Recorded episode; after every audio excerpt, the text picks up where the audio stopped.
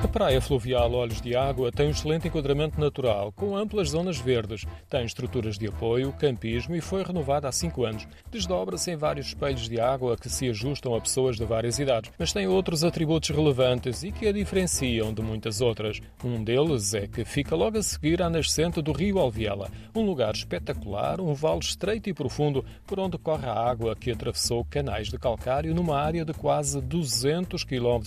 É aqui que vê a luz do dia e por isso a temperatura da água pode não ser do agrado de todos. Depende, para quem gosta de água fresquinha. Quem não gosta de água fresquinha não corre lá muito bem. A água é fresca, sim, é muito, muito fresquinha mesmo. É, é mesmo muito fresca, mas sim. O aviso é de Paula Rubal, diretora do Centro de Ciência Viva do Alviela, que é vizinho da praia fluvial. Um dos temas do centro é a água, como atravessa o maciço calcário e forma o maior reservatório de água doce em Portugal.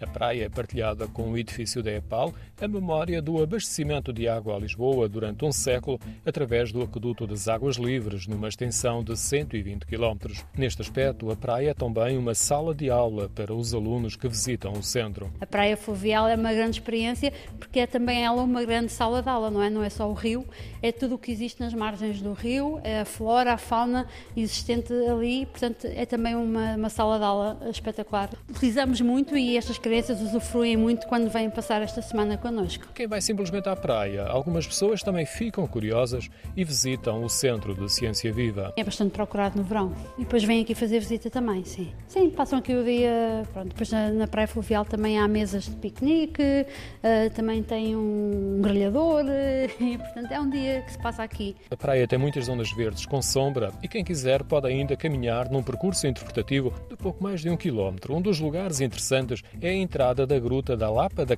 Canada, um abrigo maternidade que no verão aloja cerca de 5 mil morcegos.